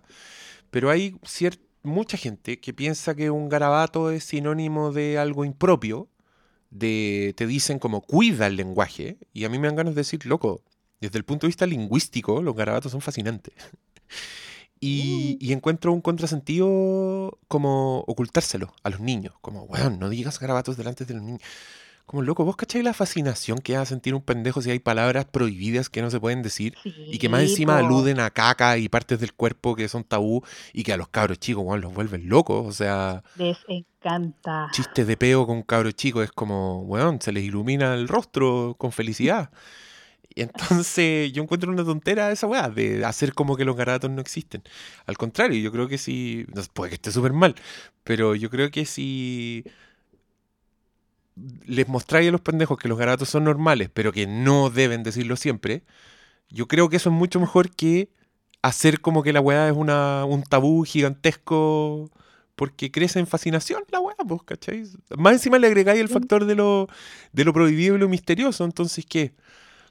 Va a pasar cosas como lo que me pasó a mí en el colegio, porque un día, ¿cachai esta weá? Yo, de haber estado como en primero básico, y apenas escribiendo, y el- le robé el libro a mi compañerito al lado y le escribí poto, y se lo devolví. Y él agarró mi libro y me escribió caca, y me lo devolvió. Y así empezamos, y llenamos la weá de, de, de malas palabras, y después nos pidieron el libro para revisar la tarea. Y tate. Oh, Apoderado citado, la mea zorra, charla espantosa. ¿Y por qué fue eso? Por esa fascinación, po, porque nos prohibían el garabato, porque era la palabra tabú, y bla, bla, bla, bla. Como que pero- ya es momento que pasemos a una etapa en donde entendamos que lo, lo que se prohíbe no va a desaparecer, sino todo lo contrario. Claro, claro. Eh, evidente. Pero ¿por qué empezamos a hablar de esto? Ah, oye, no hemos hablado Ah, pues. de, de del personaje más adorable de todo BoJack Horseman. Estoy hablando de Hollychock, Mannheim, Mannheim, Guerrero, Robinson, Slisherback, Sang, Fonzarelli, McQuack. ¿Anotaste la wea? Yo nunca vi la paja No, de tengo, aprender. tengo abierto Wikipedia. la raja. Pero creo que era Hollyhock. ¿Y yo qué dije? Hollychock. Dije creo, no sé. Sí, tienes razón, Hollyhock. suena mejor igual. No, es Hollyhock. Ya. Hollyhock. Y la mamá se Ah, llama la Honey. encontraste sí. adorable. La encontré adorable, encontré que era de una dulzura, ingenuidad, como que tiene sentimientos muy puros. Es el único personaje que Oh. no es cínico en, en Bojack Horseman, es el personaje que... eh, eh, Pero es que porque es muy chico, ¿cachai? Es como, es niña y, y creo que tiene muy buenas intenciones. Entonces me enternecía demasiado cada vez que aparecía. Además es gordita, como que la hacen muy, muy cálida en, en su diseño. Y, mm, y claro, al principio tú le hacís barra porque Bojack es una mierda con ella, pero mm, la encontré muy, muy dulce. Era, cada vez que hab- hablaba yo estaba así como, ay, pero weón, háganle cariño, no le hagan eso. ¿Qué te pareció a ti eso? Que, que Ah, también es, bueno, sé. que también es bueno en la teleserie porque te la, te la presentan como la hija de Bojack Horseman en la temporada anterior y gran parte de esta temporada tú crees que es la hija, pero en verdad es medio hermana de Bojack Horseman y es la... porque es hija, es hija de la nana y es la... es hija de papá Henrietta de y del papá de Bojack Horseman y Beatrice la, la hizo, la presionó para darla en adopción. Exacto. Donde hizo lo mismo que su papá había hecho con su bebecito, con su peluchito cuando ella la hizo abandonar a, la, a su pobre bebé. Sí. Y lo, y lo que es bonito también es como... Dale, Ah, no, dale. dale, perdón. No, dale, dale. No, que te iba, te iba a decir de las Hollyhock, que a mí, a mí no sé por qué, bueno, para que caches, somos, somos todos diferentes. A mí no me despertó tanta ternura ella. Como que La no me- ¿Eh? Fue como... ¿Sabes que yo tengo un tema que parece que a mí en general me caen mejor como los villanos? tengo esa wea. Por eso también digo las weas que digo, ¿cachai? Tengo un tema con los villanos, como que siempre que veo un villano digo, ay, hay una historia al fondo, ¿cachai? Pero la gente como buena onda, la gente que es obviamente adorable, a mí no me atrae mucho porque siempre pienso, y esto también lo aplico como a cuando retuiteo, a todas las cosas que hago, como, ah, es súper popular, entonces ¿para qué? Esa, esa niña tiene ocho papás. Sí. O sea, no necesita amor, eh, sabe cómo pedir amor, sabe recibir amor, entonces, ¿para qué? ¿Para qué me voy a fijar Pero, ahí? pero los papás son unos weas. Bueno, como todo papá. Per- perdona. cuando- No, pues, no, sí es somos- verdad. Son personas, ¿no? Es verdad, porque con esta, o sea, de hecho con tu colega ayer hablamos, eh, llegamos a la conclusión de que no había forma de no cagar a tus hijos, no hay forma de no traumarlo. Porque Ah, aunque pongáis todo el énfasis en no cagarla, puta, la estáis cagando en weas que no tenéis idea, ¿cachai? Ajá.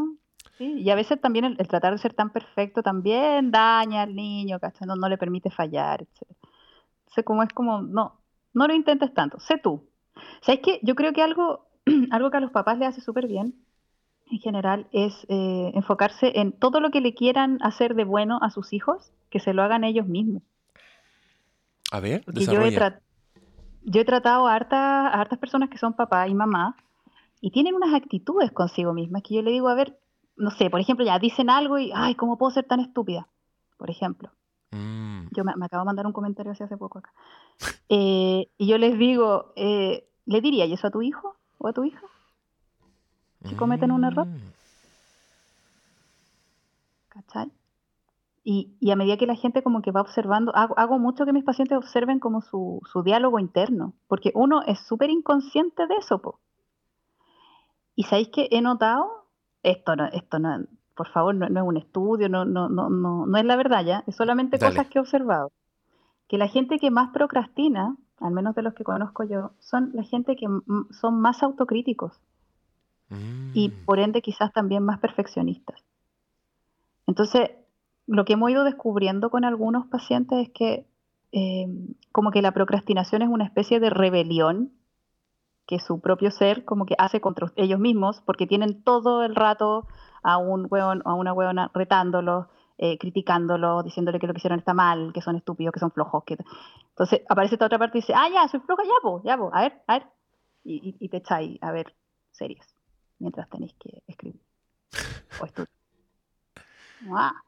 Y hay una lucha interna de la que no somos conscientes. Y, me he dado cuenta que para los papás sirve mucho que yo les diga, a ver, ¿tendría esa actitud con tu hijo o con tu hija? Porque, bueno, o sea, la cómo, cómo se maltratan las, las personas es impresionante. Cómo nos maltratamos. Em, eh, es verdad, es verdad. Y es Sí. pertinente, ¿eh? Tenemos un capítulo en que Boya Horseman está insultándose Ah. todo el capítulo. Stupid piece of shit. You, you piece of shit. Que es el capítulo 6, Seis. que se llama Stupid Piece of Shit. Em, que es cuando el weón tiene a la mamá y a esta recién llegada, comillas, hija en su casa. Y, y el weón no es capaz de lidiar con nada, entonces... ¿Está más alcohólico en esta temporada o idea mía? ¿O siempre fue tan alcohólico? No, siempre, siempre fue así alcohólico. Lo que pasa es que acá te muestran, porque igual ahí me, me gustó mucho que, que hicieran ese capítulo, porque empiezas a ver cómo los otros ven a Boyac, como este weón que no se preocupa de nadie, que solamente pasa centrado en sí mismo, porque así es como uno lo interpreta desde afuera. Pero en verdad el weón está ultra preocupado de, de todo lo que está pasando. De todo lo que es de, de ser bueno, de, pero él mismo se convence que no es capaz de hacerlo bien. Entonces está como esa, esa lucha constante, ¿cachai? Que pucha, a muchos nos pasa. Eso es lo lindo de esta temporada. si Hay tanta cosa con la que uno se puede sentir identificado. Sí, y empezáis a entender que, que, claro, que más que egoísmo es como autodeprecación, no sé cómo se dice en esto. Self-deprecation. Auto, no sé, auto... Auto-odio. au- autoinsulto, sí. Eh, Y, ahí tenés, po. Y, y ahí también como se, se ve claramente, o sea, si tienes esa actitud hacia ti mismo, vas a tener esa actitud hacia los demás, aunque no quieras. Vas a tratar a los demás como la mierda, si tú a ti mismo te estás tratando así. Ese, ese no es el camino. Oye, Tenés yo- que empezar a tratarte bien. ¿Mm? Yo quería decirte que yo también estoy de acuerdo contigo. A mí los, los villanos me producen fascinación. De hecho, mi video favorito de YouTube, para los que quieran procrastinar cuatro minutos, es uno que se llama Cinemas Top Human Villains. Y que es como un Oh, supercut, así como que te muestran un planito de un personaje y puta, hay como 200 personajes en todo el, vi- el video. Y te das cuenta que los villanos son la mejor weá, como weón. El cine me gusta porque me gustan los villanos, ¿cachai? Casi que ese tipo de... Y lo que me pasa con Hollyhock es que creo que igual BoJack Horseman es una serie un poco angustiante. Es una serie donde ah, todos los personajes, weón, son... tienen un lado que a uno no le gusta porque, porque son demasiado reales, ¿cachai? Porque son porque son odiosos y, y encuentro que los personajes que están para ser distintos finalmente se caen a la caricatura, ¿cachai? Como, como Todd, que es, el, Sí, que es otro weón que es bueno, pero el weón ya en esta temporada el weón está haciendo una weá que casi que parece otra serie de lo, de sí, lo sí, demente, de lo hilarante que es, pero que es bueno porque es un, un balance, pero encuentro que la Holly Shock es, es, es positiva, pero se queda en lo real, ¿cachai? Como no, no es un chiste, es como un personaje de, de sentimientos puros que no, no es payaso, ¿cachai? Que, que también pasa con, bueno, pa- pasa al principio con Mr. Peanut Butter, pero después igual te das cuenta que el weón también tiene mucha Sí, oscuridad. bueno, oscuro. Oye, qué, qué final más triste. No hemos hablado de esos dos, ¿ah? Hablemos de esos dos, pues, que pasan por una etapa de, de odio muy sexual como odio sexual. Sí, ay. y, y finalmente se dan cuenta que están puro weando, ¿no? Ay, ¿tú encontráis que están puro weando? Sí. Yo como que les... Pucha, ¿Tú crees que no? como que los dos... Es que son muy... A ver, la Diane es muy similar a Boyack. O sea, esos dos son... Son como dos... Como la, la parte femenina y masculina del, del mismo personaje, son súper similares. Mm, Yo creo que lo que mantiene a la Diane como un poquito menos autodestructiva es que tiene a Mr. Peanut Butter. es verdad. Porque cuando se alejó de él, cuando se fue acá a Cracovia, no me acuerdo el nombre de ese país, y después vuelve y está sin Mr. Peanut Butter, la mina onda curada todo el día, no se bañaba, eh, se quedaba en la casa de Boyack, muy Barça, como que era Boyack, ella, Sí. Hasta que después vuelve donde Mr. Peanut Butter. Pero para poder estar con él, como que tiene que silenciar una parte de sí misma, y además que tampoco ella sabe muy bien qué chucha quiere. Igual es como, yo, yo encuentro, sorry, pero encuentro que ella es una súper buena representante de las feministas. Yo creo que es verdad. Yo también creo Sí, eso. sí. A ver, desarrolla. como, a ver, porque ya, la mina como que suena súper eh, cuerda, súper lúcida, da como que sus argumentos sí tienen sentido y todo. Pero al final cae en muchas inconsistencias, ¿cachai? En donde como que al final tú no entendís bien, a ver, pero co- ¿contra quién estáis peleando? ¿Cuál es tu, cuál es tu lucha? O sea, ya, sentís que sí, que te, que te silencian, porque en el, en el capítulo en donde ella como que empieza a tener gusto por las armas, ar- arma todo este discurso que es súper creíble, en que las mujeres nos sentimos más inseguras que los hombres, entonces necesitamos armas porque así nos vamos sintiendo más seguras y vemos cómo la sociedad, como siempre están en contra de las mujeres, cartel de sarcasmo, eh, la atacan, ¿cachai? Como que empiezan ahí a encontrar que el tema de las armas es un problema porque ahora las mujeres la están usando y, y- hay como una, matanza pero por una mujer y ahora sí que eso es grave. Entonces ya, muestran todo eso eh, con un discurso, sí, súper feminista, eh, pero también como que lanzan así una, pequeña crítica eh, con la Princess Caroline, en donde ella como que explica así como todo lo que haga sentir inseguras a las mujeres en realidad nos puede ayudar a nosotros, a nuestros planes. Y sabéis que yo siento que una, parte de por qué sigo criticando el feminismo actual, eh, no el que sale en Wikipedia, sino que lo que estamos viendo en nuestro país, en lo real, lo concreto. Eh, siento que el feminismo ya se está encargando de hacernos sentir cada vez más inseguras, de, de hacernos sentir miedo. O sea, cuando yo veo carteles En todas partes publican weás, ¿cachai? En Facebook y todo. De que, amiga, si vas por la calle y te sientes insegura, tómame la mano. Y la weá es como, loca, mira las cifras, ¿cachai? O sea, se mueren más los hombres por asaltos en la calle. Mm. Es verdad, a las mujeres, las mujeres tienen más denuncias por violaciones. La mayoría de esas son de conocidos o familiares. Ahí el problema es otro. No es el problema que andemos en la calle y que nos violen. Sí ocurre, pero no ocurre en un número tan alto como nos están haciendo querer creer. Y nos están haciendo caminar con miedo por la calle. Cuando sinceramente no es tan peligroso como nos quieren hacer creer. Es igual de peligroso para hombres que para mujeres. Un hombre que camina de noche por la calle también tiene posibilidades de ser asaltado, de que lo, de que lo maten, de que lo apuñalen.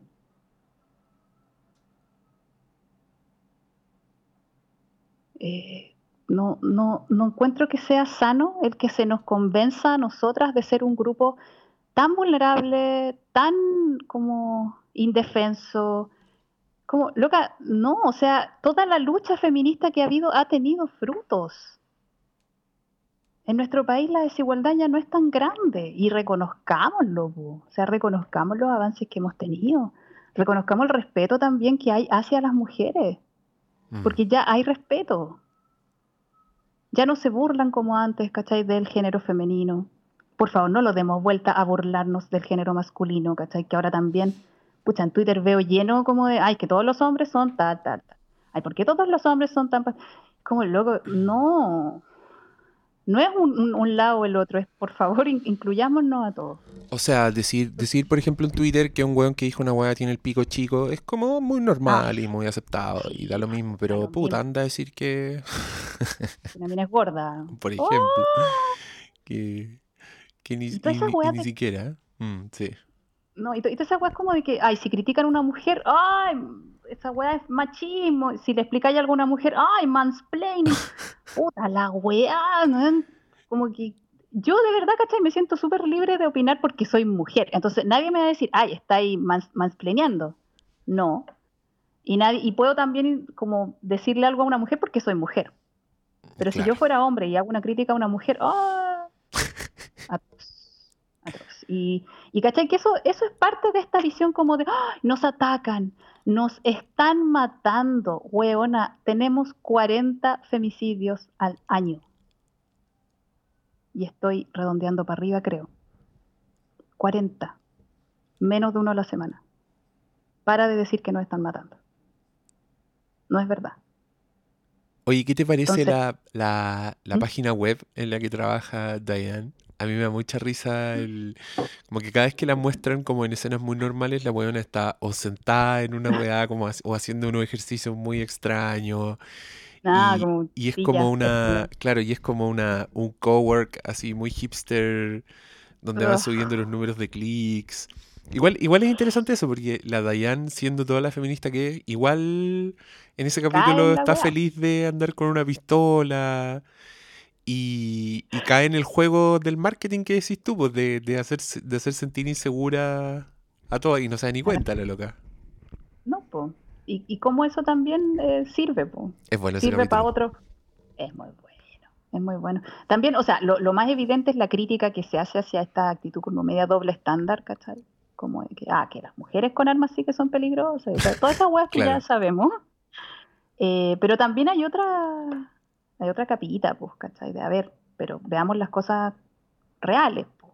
Mm. O sea, en realidad, como es necesario. Y, bueno, onda, cero cuestionamiento hacia el- la- los motivos, que yo me imagino que no es, no es el objetivo de, de Boyac ni nada, pero todo este tema que está pasando en Estados Unidos con los tiroteos masivos, bueno, allí, allí hay un tema, ahí pasa algo con la salud mental masculina. Mm, O sea, son hombres en su mayoría. sí. Y que yo lo siento que de- puede estar relacionado con el número de suicidios. En el mundo, que son muchísimos en hombres, y en Chile, que son muchos. 1700 al año, hombres. Frente a 400 de mujeres. Algo así. Eh, ahí hay un tema de salud mental que yo creo que es importante. Y que yo creo que explicaría muchas cosas como, no sé, por, por to- to- toda esta agresión tan evidente ¿cachai? que se ve. Y en, y en el caso de Estados Unidos los tiroteos masivos. Pero bueno, en fin. Ah, así Es con que, es que tiene que ver con los roles también. Pues yo por eso, yo siempre he dicho que el, el- el enemigo número uno del capitalismo, para mí. em, yo creo que, yo creo que lo- estos hueones que disparan también son, yo creo que son víctimas del capitalismo. Son, ¿Pero en qué y- sentido? en el sentido de que puta, son hueones que se, se chalaron con un sistema que, donde tienen que tener un rol determinado que, que no, no es sano. Que, termine, que tiene este costo, ¿cachai? Que tiene el costo de un hueón que se va a comprar una escopeta y se va a subir a una torre y va a matar gente porque el hueón... Porque no, no hubo salud mental para él, ¿cachai? Sí, Eh, y, el que, y el que siempre sean hombres, para mí no es, no es machismo. No es, ah, ¿vieron? ¿Vieron que son los asesinos? No, yo creo que es como, creo que está- están viendo el árbol y no el bosque. Mí- es, es mi opinión personal. Pero ponte tú, me pasó eso cuando, cuando nosotros escribimos Preciosa y nos llevaron a la cárcel de mujeres. eh, una gendarme nos dijo, no, no era una gendarme, era una socióloga. Era una socióloga que había sido como directora de gendarmes. Esa era la weá. Era ambas dos. Nos dijo que eh, la cárcel de mujer era mucho más pacífica que la cárcel de hombres, porque en la cárcel de mujeres las mujeres no, no, les, no les quitaban su rol, ¿cachai? Entonces las locas Mm. hacían en la cárcel lo mismo que hacían afuera. Eran como que hacían nido, hacían un hogar, como que cocinaban, ¿cachai? Hacían las mismas cosas que hacían afuera, las hacían en la cárcel, entonces no tenía hueones con armas hechizas, apuñalándose. Y según ella, esto era porque a los hombres sí se les quita el rol, ¿cachai? Los hueones ya no son proveedores, ya no tienen que hacer un Ah. montón de las cosas que hacen afuera, entonces adentro se vuelven locos y empiezan a... eh, se caen al, al copete, a las drogas, ¿cachai? Como a, todas las- a todo el tráfico que hay adentro, as- tienen armas hechizas, la agresividad sube, entonces los jóvenes tenían apuñalamientos día por medio, ¿cachai? Y Ay, la cura para esa weá era llevarlos a aislamiento, que es la weá más espantosa que ah, puede mucho existir. mejor, po. O sea, weón, yo, yo, yo fui a una cárcel, que es una cárcel que está en... Oh, ¿a dónde está? Se me olvidó. Ya pico. Es una cárcel que está abandonada, es una cárcel que ya no funciona y que la usan para películas, la usan para las películas, para las series, porque es una cárcel, pero no funciona como cárcel. Y me llevaron a las salas de aislamiento y yo entré a una de esas weas y me cerraron la puerta y Fer, al tiro, así, cinco segundos y yo dije, abre la puerta, abre la puerta, abre la puerta, porque no me pude imaginar lo que es estar en esa wea más de 15 minutos. Y los tenían ahí una Ay. semana. ¿Cachai? Ay. Entonces, puta, Pero, también tengamos en cuenta toda esa wea. ¿Cachai el trato que se tiene hacia los hombres, weón? Mm, Sí, Porque po, tú me estás describiendo la cárcel, que ya es como lo peor. sí. O sea, sí, e- e- esto del aislamiento, ¿cachai? El tema de las violaciones en las cárceles, weón, que nadie, a nadie le interesa esa weá. Por la chucha, si estamos hablando de violaciones en la cárcel, es, yo creo, tendría que ver cifras, no lo he hecho, así que lo que yo creo es que quizás en las cárceles es donde más violan hombres, Mm, Sí, me imagino. Y eso igual es un reflejo de cómo tratamos a los hombres afuera. O sea, los hombres no tienen espacios en donde puedan hablar libremente de lo que les pasa, de lo que sufren. De... Antes existían estos clubes de Toby, ¿cachai? Antes yo creo que, claro, y esto me lo imagino, la verdad no, no, no sé si era tan así, pero me imagino que los hombres tenían como más espacios de esparcimiento y las mujeres... Es que también ahí me, me confundo, porque no sé si las mujeres tenían menos espacios de esparcimiento o esos espacios estaban supeditados al hogar y a las vecinas Claro. y a la familia y a las abuelas, ¿cachai? Y los hombres como que tenían su espacio en el trabajo, con los amigos, salían a tomar, como que estaban esas cosas súper separadas. Después ya las cosas se empezaron a juntar como ahora, y claro, se está visibilizando todo lo de las mujeres, pero los hombres como que ya no tienen un espacio, pues, ¿cachai? Eh, como que ya todos esos espacios están como medios condenados, como que no, ya no, no, no podéis ser el único proveedor, está mal visto y tampoco es que sea tan sano. Eh, el que salgáis solo ya tampoco es como tan libre. ¿Sabes que me pasa mucho que veo a gente, a hombres, que me comentan cosas que a ellos les gustaría pedirle a sus parejas mujeres y no se atreven, pero porque ellos mismos sienten que eso sería oprimirlas. Chucha madre, ¿cómo qué? Puta, a ver, eh, es que tengo que cambiar, es que tengo un ejemplo, pero es muy Demasiado específico. Tengo- voy, voy- a cambiar ciertos, sí, voy a cambiar ciertos detalles. ya, ten, ten en cuenta que estoy cambiando los detalles, ya, pero era algo similar a que, em, voy a decir, un amigo, eh, su polola se cortó el pelo de una forma que a él no le gustó. ¿Ya? Y él me decía, pucha, igual eh, es, es su cuerpo, ¿cachai? Da lo mismo. Digamos que fue algo más, más, más importante que cortarse el pelo. Ya. Eh, pero tampoco tan atroz. El tema es que era, era igual como, pucha, no, no me gusta. Y, y es como, y me siento súper mal porque siento que la voy a oprimir, ¿cachai? Y toda esa weá. Y es como, a ver, espérate, voy a hablar con ella. Y hablé con ella, ¿cachai? Y le di el siguiente ejemplo. ¿Qué pasa si, vamos a llamar Juanito, eh, tu pololo se rapa? Ya. ¿Qué te parecería a ti? Y ella me dijo, ah, no, yo termino con el weá. Ah, Puta la wea. no, no sentiría que estáis oprimiéndolo. Nope. No, no. Y esa es la actitud, o sea, de muchas mujeres, como, ah, no, pero ¿cómo se le ocurre al weón? Y es como, loca, eh, estamos luchando para que no, no- o sea, muchas mujeres han luchado para que esa actitud no sea impuesta sobre nosotras y no podí llegar y caer en lo mismo, al contrario, pues. O sea, un poquito de, Un poquito de por favor. un poquito de por favor, ah, también la veía. Sí, Bacán. por supuesto.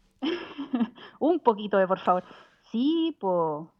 ¿Cachai? Entonces ahora como que los hombres están perdiendo sus espacios y no están pudiendo desarrollar otros, porque para donde apunten es peligroso. ¿Cachai? No puedo solicitar cosas porque estoy oprimiendo, no puedo dar mi opinión porque estoy más planeando.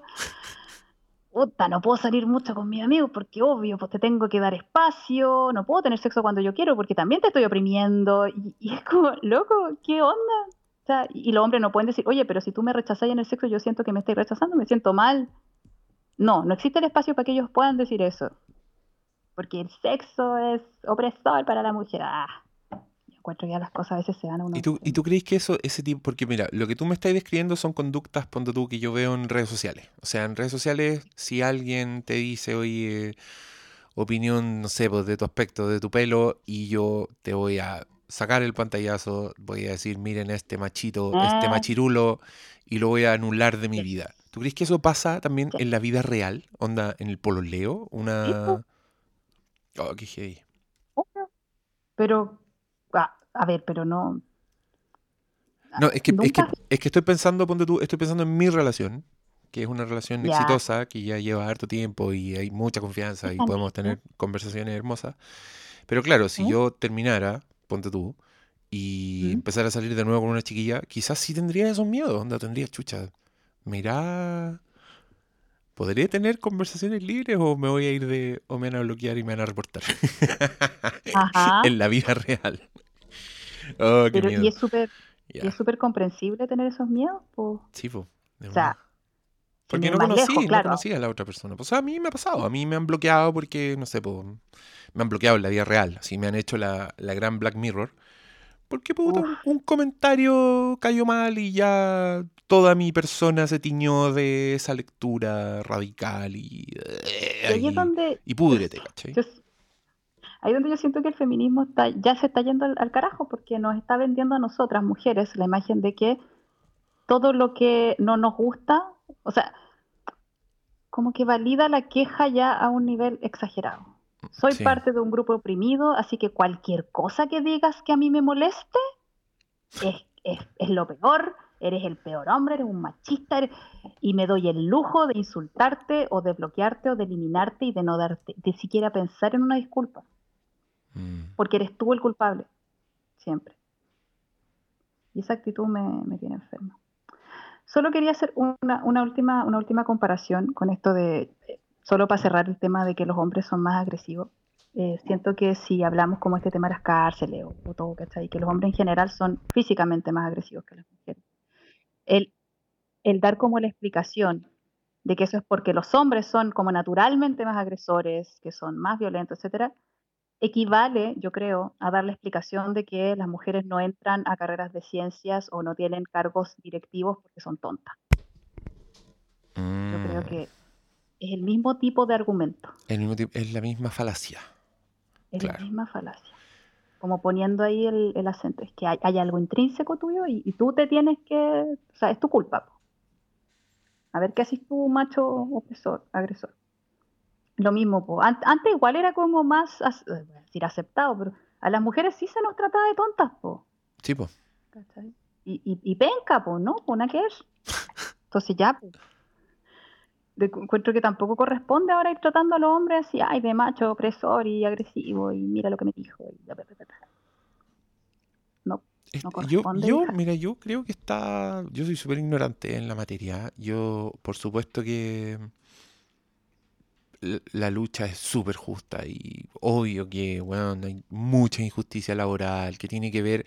Pero ponte tú, cuando la gente dice esta este tipo de quejas que yo encuentro que obviamente son súper válidas, como empresas que no te contratan porque eres mujer y estás en edad fértil, ¿cachai? Esa weá, pero esa weá, por ejemplo, para mí no es machismo, es capitalismo. Es proteger el bien por sobre las personas. ¿Me cachai? No creo que haya un hombre perverso sobándose las manos diciendo mujeres seres inferiores que dan a luz, entonces no las voy a contratar. Creo que hay un ingeniero o ingeniera formado a cuidar el capital de la empresa, entonces va a hacer ese tipo de weá. Le va, te va a cobrar más el ISAPRE porque eres más cara, no porque eres mujer, porque eres más cara. ¿Me cachai? Entonces, Mm. me da lata cuando veo, por ejemplo, en redes sociales. Últimamente he visto funas, así funas, como weón, este Ah. weón es, bla, bla. Y yo lo único le- que leo es, loca, el weón te cae mal. El weón te cae mal. Y, y está ahí usando esta lucha porque un weón te cae mal. Venga, po. Venga, weón. Por supuesto que. Pero bueno, la funa es como otro tema, porque es como, yo creo que la funa responde como a, a- a esta sensación de injusticia de lo último que me queda es hacer esto. Y puta, he leído Sí. weas que por supuesto son indignantes y tú decís, sí, weón, maten a ese conche su madre. Eh, merece un peor castigo que existe. Pero también he visto, como hemos dicho muchas veces, funas, comillas, que en verdad tienen que ver, que te dicen más de la persona que está funando que del- de, la weá, que de la injusticia a la que está reaccionando, ¿cachai? De la supuesta injusticia a la que está reaccionando. Como en todo, po. Como en todo. Nada es 100% una cosa, 100%. Sí, oye, pero tenemos que ir cerrando. Eh, Sí, sí, sí. Me, me encanta que las conversaciones de Bojack Horseman arranquen para tantas partes. Eh, porque creo que en verdad es una serie que habla de este tipo de cosas. Yo, sobre todo esta temporada, creo que esta temporada es, es bastante empática con la salvedad que hiciste tú, pero démosle tiempo. po. Quizá en la temporada 5 vamos a conocer la historia de, de este señor que no le enseñaron a lidiar sé. con los sentimientos de las mujeres. ¿Te imaginas? Sería lindo. Bueno. Sería lindo. Pero sí es una serie que te, te- te muestra varios reveses, ¿cachai? Como que le da bastante profundidad a la oscuridad, que es algo que no se está haciendo, creo yo. Entonces, hace bien. Como, Sí. como siempre, siem- me, me encanta que llegamos a esta conclusión de, de ser empáticos, porque no hay mucha empatía, creo yo, en el mundo Creo que se nota poco. Sí, Y, y yo pero- también creo pero- que esa falta de empatía es por el capitalismo, es porque estamos chatos, es porque todos Ah. creemos que nuestra lucha es la que, que, que la vida es injusta conmigo y con nadie más que conmigo, ¿cachai? Y por eso tenías a gente, por eso tenías gente escogiendo Trump, porque creen que Trump es, es un weón que sí, sí le habló a los miedos invisibles, ¿cachai? Sí, Eh, ¿sabéis que yo tengo una, yo tengo una visión, perdona, es que como tenemos que cerrar, igual quiero decir que Sí, mi, visión acerca de la, de la causa de todo eso es diferente. A ver, Yo creo que, que, que, claro, debe tener que también porque no, nos fijamos en cosas diferentes, quizás no son excluyentes. Eh, creo que el, el problema surge en que somos poco empáticos con nosotros mismos. Mm, Como que yo, ¿sabéis que hasta ahora he ido comprobando esta idea que tengo? Y es que uno trata a los demás como se trata a sí mismo. Todas estas personas que atacan a otros. En redes sociales o en la vida real, son personas que en, su interior hacen, lo mismo consigo mismos. Y eso también lo muestra la serie con, Beatriz, bueno, y con Boyac también. Entonces, yo creo que el, consejo que yo daría al respecto sería, sí, desarrollamos la empatía, pero primero desarrollala contigo, o sea, date cuenta qué cosas te dices, date cuenta cómo te tratas, date cuenta qué imagen tienes de ti. Cuando estáis echado mirando series, ¿qué pensáis de ti mismo? No, no- no era una pregunta directa para ti, era como retórica. Sí, pero la respuesta que se apareció en mi cabeza fue que soy una mierda. Hermoso, hermoso. Muévete, papa. Déjate de fermentar. ¿Cachai? Sí, ¿Le diría yo eso a la Elisa? nunca. Muévete, papa. Muévete papita, le diría. Ah,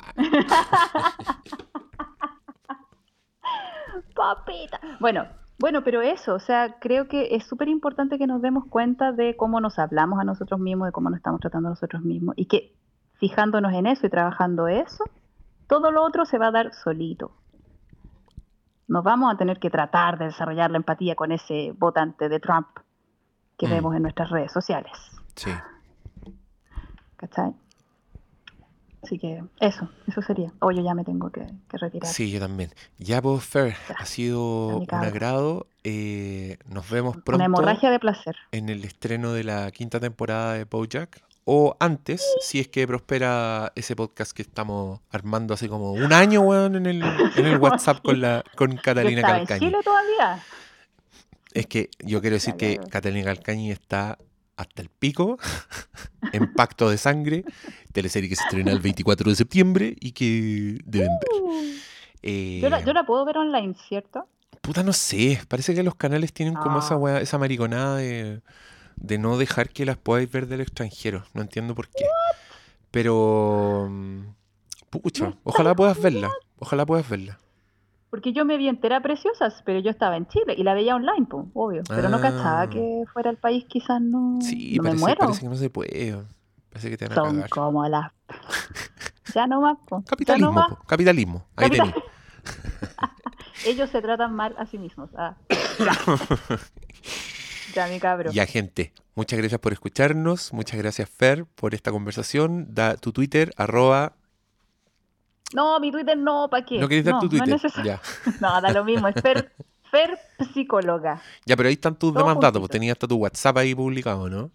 Tengo publicado todo. Métanse a Fer Psicóloga, vean lo que publico y si no, no, no, no les revienta la bilis, eh, pueden escribirme. Y si necesitan ayuda y orientación, aquí tienen una voz empática que los guiará por el buen camino. A quererse a sí mismos. Yes. Y a cariño. Que estés muy bien. Adiós. Adiós.